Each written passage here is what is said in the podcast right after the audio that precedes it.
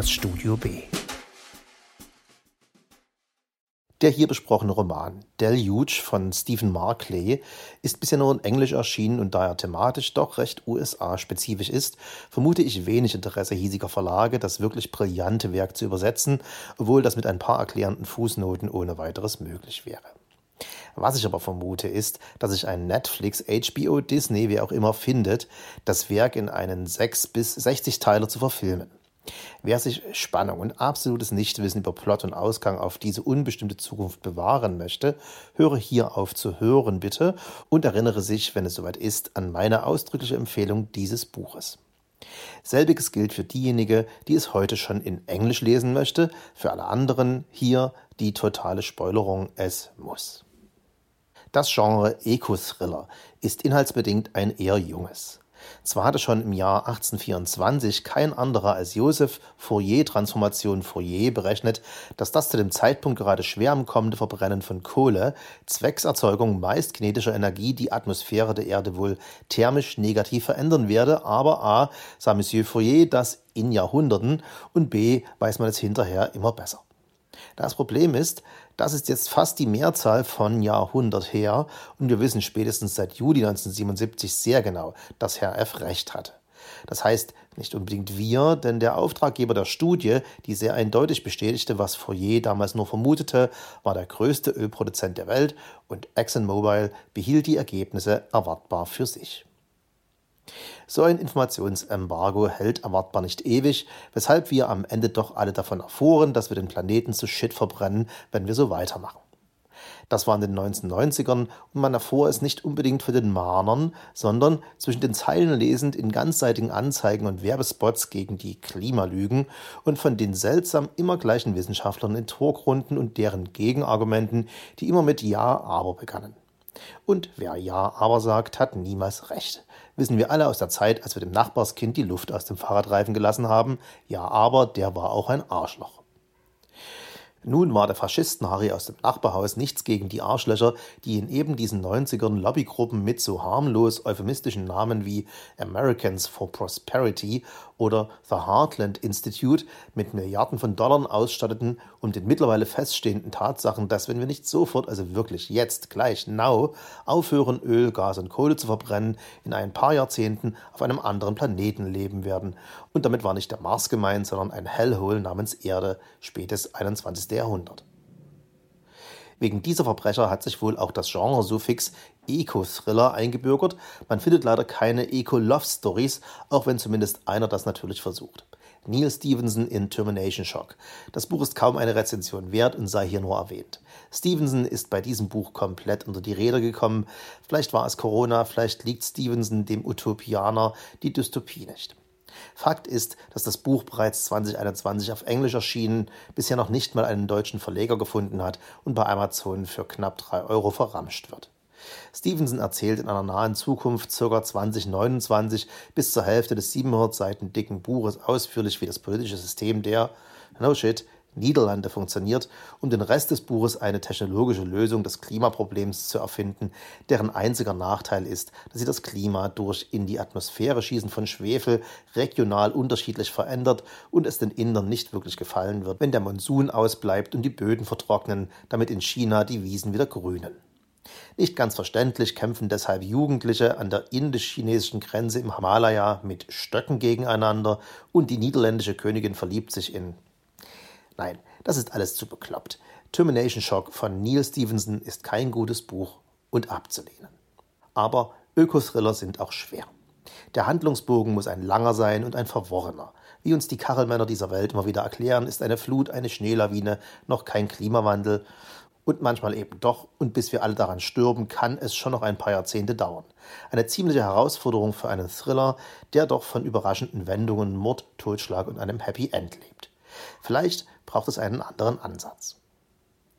Im Jahr 2016 habe ich für eben diesen Podcast eine eher strange Buchreihe aus den US of E rezensiert, Left Behind, ein ganz unglaublicher Bestseller im Herkunftsland und hierzulande eher nicht so. Wird jedoch Finale, die letzten Tage der Erde, wie das Ding auf Deutsch heißt, beim Amazon Unlimited Ramschladen für 0 Euro hinterhergeworfen. Es ist ein ziemlich ewig langer Thriller über die unter Evangelikalen sehnlichst herbeigesehene Apokalypse, bevor der Herrgott diese zu sich holt und uns Ungläubige und Sünder uns selbst überlässt. Das alles ist gut lesbar geschrieben, ein Page-Turner, wie der englisch sprechende Leser sagt und der Deutsche immer noch nach Entsprechung sucht. Ich bin davon nicht zum Christ geworden, es war alles ein bisschen zum Kopfschütteln und dennoch irgendwie schwer weglegbar. Und nun ja, spannend. Wie man sich als Christ so vorstellt, wie die Welt endet, ist nun mal faszinierend, zumal man weiß, dass es einen nicht betrifft. An diese Left Behind-Serie fühlte ich mich erinnert irgendwann zur Hälfte des Romans Deluge. Das wird Stephen Markley, dem Autor, nicht gefallen, obwohl Deluge betitelt, auf Deutsch übersetzbar mit Überschwemmung, Sinnflut gar, ist es doch ein fundiert recherchierter Eco-Thriller und keine spinnerte Bibelverwurstung. Aber wir können nichts für unsere Gefühle, so hear me out. Zum Zeitpunkt der deprimierenden Endzeitahnung sind wir 400 Seiten im Roman. Ja, Deluge ist ein Brett, ein dickes. Aber ich bin gebannt, die Pages turnen. Wir befinden uns im Buch mittlerweile im Jahr 2034, begonnen haben wir im Jahr 2013. Damals, drei Jahre vor Trump, hatte der fiktive Wissenschaftler Tony Petrus erschütternde und für ihn unglaubliche Zahlen auf dem Tisch. Es geht um Methan, den Klimakiller unter den Klimakillergasen. CO2 schaut hier nur neidisch zu. Methan wird zum Beispiel frei, wenn man Erdgas verbrennt, wenn man als Kuh furzt und rülpst. Es ist aber ebenso gebunden im arktischen Eis und auf dem Meeresgrund. Und zwar in Unmengen. Und seine Modelle zeigen ihm, was passiert, wenn sich die Erde erwärmt, wie prognostiziert dass aber einer bestimmten Temperatur das gesamte gebundene Methan zusätzlich zu den üblichen Q14 frei wird und damit die Erde nochmal extra erwärmt, was zu einem noch schnelleren Abschmelzen der Polkappen führt und zu einem Anstieg des Meeresspiegels um nicht nur die eh schon ziemlich katastrophalen 1 bis 1,50 Meter, die ja schon den Exitus für ein paar Städte bedeutet, für Miami zum Beispiel oder New Orleans. Wenn dieser Kipppunkt also erreicht ist, steigt der Meeresspiegel um lockere 5 bis 6 Meter was die USA mal ebenso um ein Drittel ihrer Landfläche bringt und natürlich auch alle anderen Länder des Planeten, die sich auf festem Grund befinden. Alles auf den ersten 400 Seiten von Deluge hat die Welt fast an diesen Punkt geführt. Alles, was ein fiktiver Wissenschaftler 2013 zu Papier brachte und damit als Spinner geächtet oder ignoriert wurde, ist auf dem besten Weg einzutreten. Schritt für Schritt, Punkt für Punkt, Unwetter für Flächenbrand, Flutkatastrophe für Fischsterben. Und es läuft fiktiv im Buch ziemlich genauso wie im realen Leben. Viele Worte wurden geäußert und noch viel mehr Bedenken. Initiativen wurden initiiert und mit viel Ja, aber wieder einkassiert. Endlich, endlich jedoch stehen sie auf, die Mahner, die jungen Leute, die sehen, wie ihre Zukunft verbrennt, ertrinkt, vergiftet wird, und sie belagern die US-amerikanische Hauptstadt, das Weiße Haus, das Kapitol. Nicht nur ein bisschen Occupy Wall Street, sondern richtig Occupy Wall Street. Organisiert, originell, über Monate hinweg legen sie die US-amerikanische Hauptstadt lahm. Nichts geht mehr in Washington, D.C.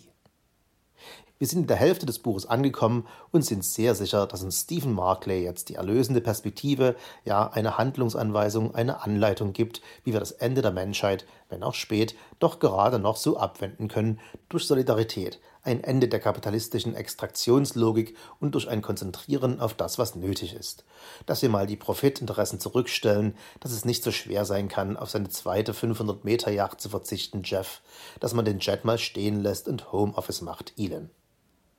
Doch im August 2034 überzieht eine erneute Hitzewelle Washington DC, 47 Grad im Schatten über Wochen. Das hält kein Aktivist aus, schon gar nicht deren 50.000, denn so viele sind es mindestens, die die Hauptstadt belagern. Die Besetzung löst sich auf und als es nur noch ein paar tausend Demonstranten sind, schickt der aktuelle US-Präsident, ein erwartbar korruptes Arschloch, sein privates Sicherheitsunternehmen rein und erschießt den Rest der Protestierenden. 736 Tote mitten in DC. Und mit diesen letzten Aufrechten stirbt die geforderte radikale Gesetzgebung, die letzte legislative Chance, nun doch endlich etwas gegen die mittlerweile katastrophale Erderwärmung zu tun, ja, die Menschheit zu retten. Haben wir uns bis hierhin im Buch noch wohlig gegruselt, erfahren wir jetzt, dass die dramatisch beschriebenen Katastrophen, Waldbrände, Stadtbrände, das Hollywood sein brennt, Fluten, die östlich von Mississippi 200 Millionen Menschen betreffen, aber auch politische Katastrophen wie das immer wieder und wiederholte Scheitern von Klimalegislationen, der Aufstieg von christlichen Fundamentalisten, die Ermordung von politischen Gegnern, dass all das nur den Spannungsbogen aufspannt und wir ahnen, dass er in der Katastrophe endet. Und dennoch sind wir noch nicht zu 100% entsetzt, denn wenn auch alles erschreckend plausibel klingt, weil es das ist, sind wir als Leser dennoch irgendwie sicher, dass das im realen Leben alles nicht so schnell gehen wird, wie im Buch beschrieben. Diese zeitliche Verdichtung, diese Dystopie macht ja Markley doch nur, um die handelnden Personen zusammenzuhalten. Man kann ja schlecht einen Eco-Thriller mit einem Handlungszeitraum von 150 Jahren schreiben. Mit ein bisschen wissenschaftlichen Augenzudrücken bekommt der Markley die Klimakatastrophe also auf 30 Jahre runterkomprimiert, aber nie im Leben wird es in unserem, dem realen Leben, so schnell gehen. Das alles wissen wir, sind wir todsicher. Und deshalb nehmen wir das Buch als Fabel, als Gleichnis, als Warnung. Das wird schon. Und dann wird 50 Prozent im Buch die letzte Chance auf ein Happy End zusammengeschossen und schonungslos beschrieben und wir wissen, das wird hier kein Wohlfühlroman mehr. Das wird hier ein Roman über die letzten Tage der Erde und uns wird ein bisschen schlecht. Was ist, wenn der Zeitrahmen im Buch doch stimmt? Wenn in 2035 wirklich der Südpol schmilzt, die Nordpolpassage ganzjährig frei ist? Wir leben doch aktuell im Jahr 2023. Holy shit, das sind ja nur noch zwölf Jahre. Shit. Nun bin ich Hedonist, wenn es um Literatur geht. Ich muss keine Bücher darüber lesen, wie des Autors Katze vom Auto überfahren wurde, seine Freundin ihn verlässt und er zum Schluss an Darmkrebs stirbt. Trotzdem kann, ja, muss ich diesen düstersten aller dystopischen Romane so komplett und ohne Vorbehalt empfehlen. Wie hat Stephen Markley das geschafft? Durch schieres schriftstellerisches Vermögen.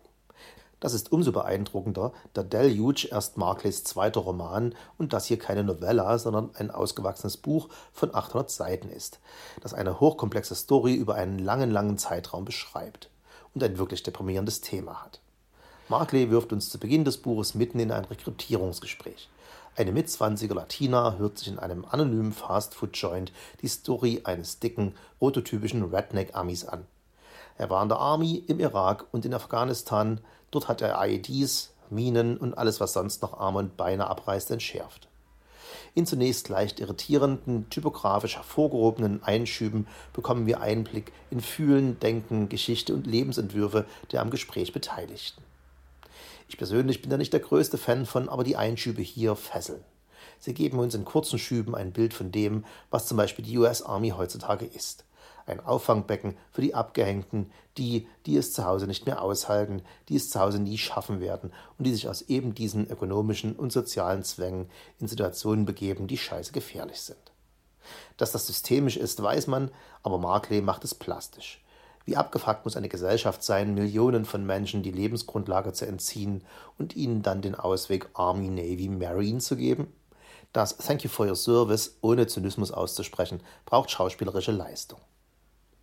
Von solchen Schlaglichtern auf die US-amerikanische Gesellschaft lebt das Buch, ja, ist das Buch.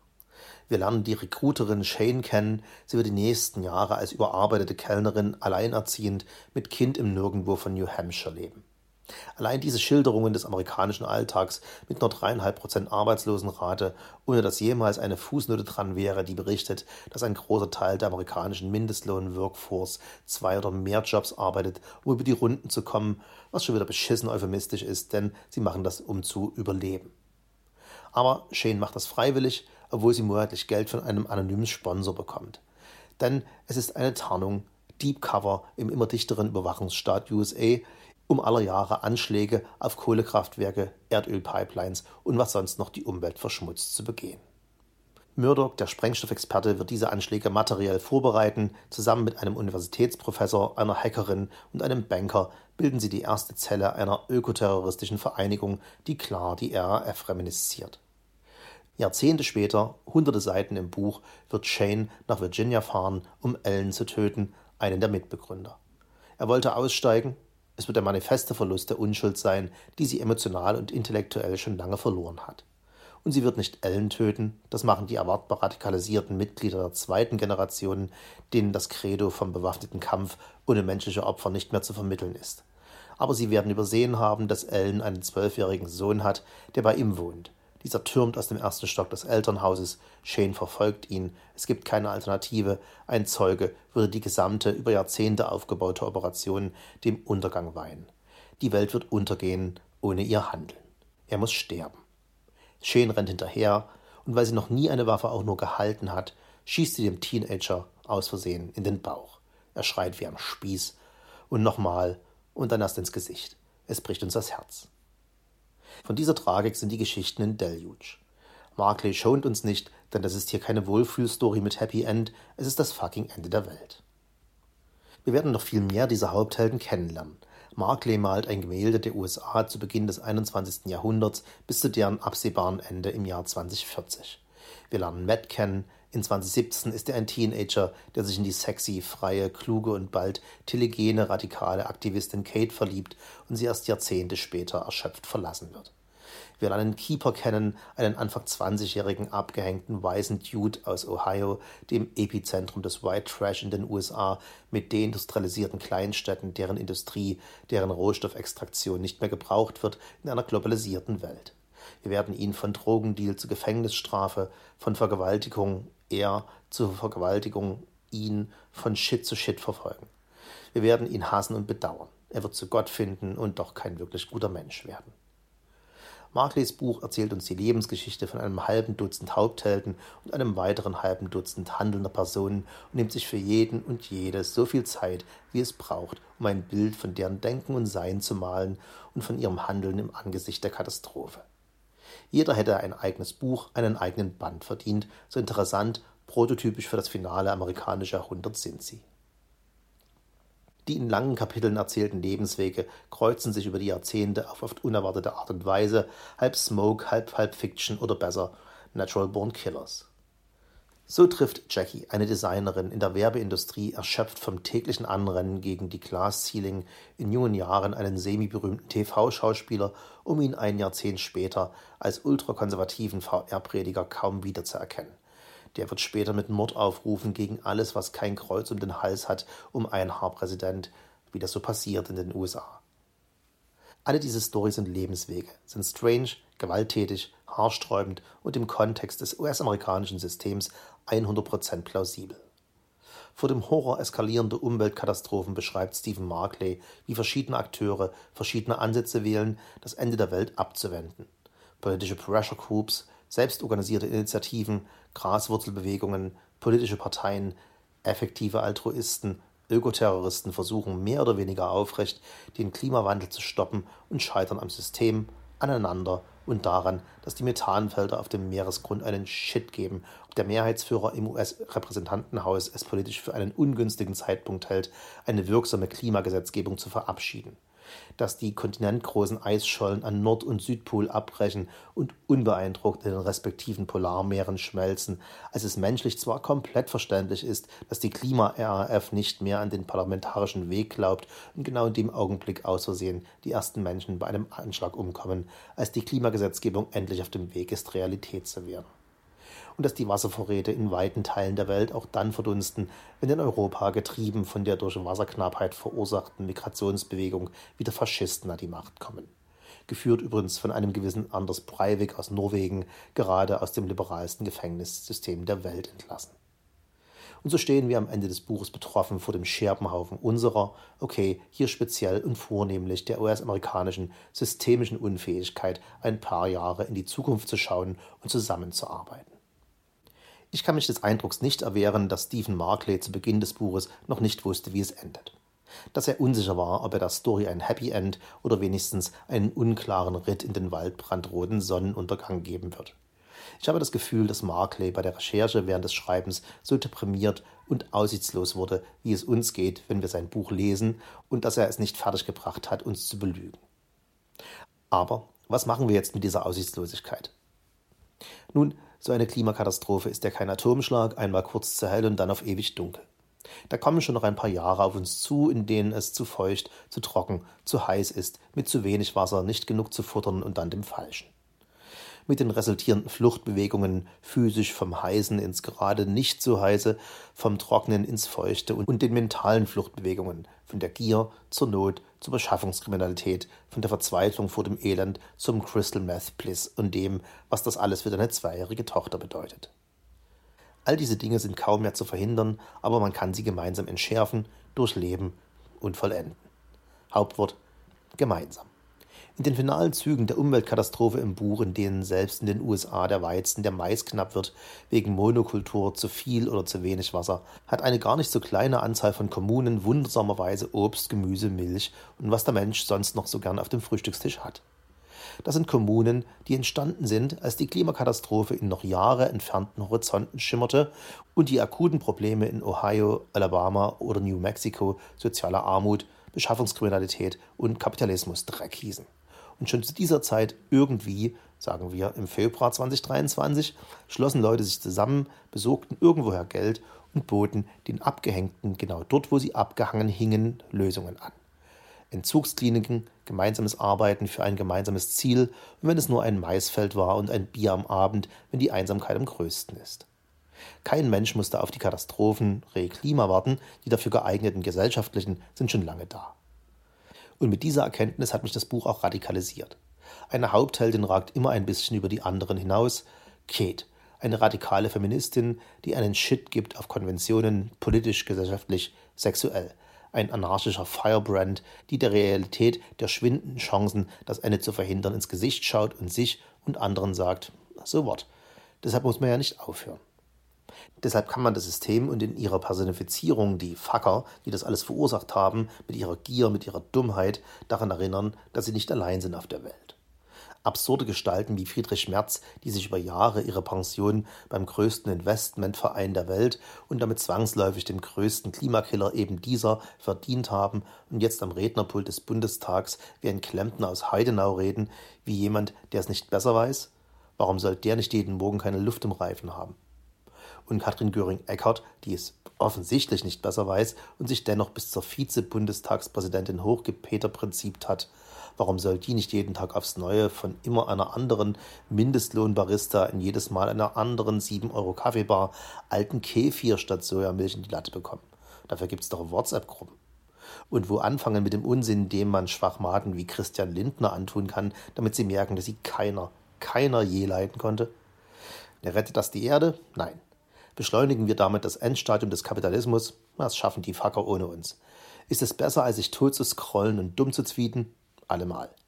Und für diese Erkenntnis braucht man keine 800 Seiten Deluge von Stephen Markley lesen, aber es schadet nicht, das zu tun und es macht ganz unglaublich Blutdruck und es macht damit die Arterien frei, den Kopf und damit einen selbst. Deshalb sollte man das Ding lesen. Es ist brillant.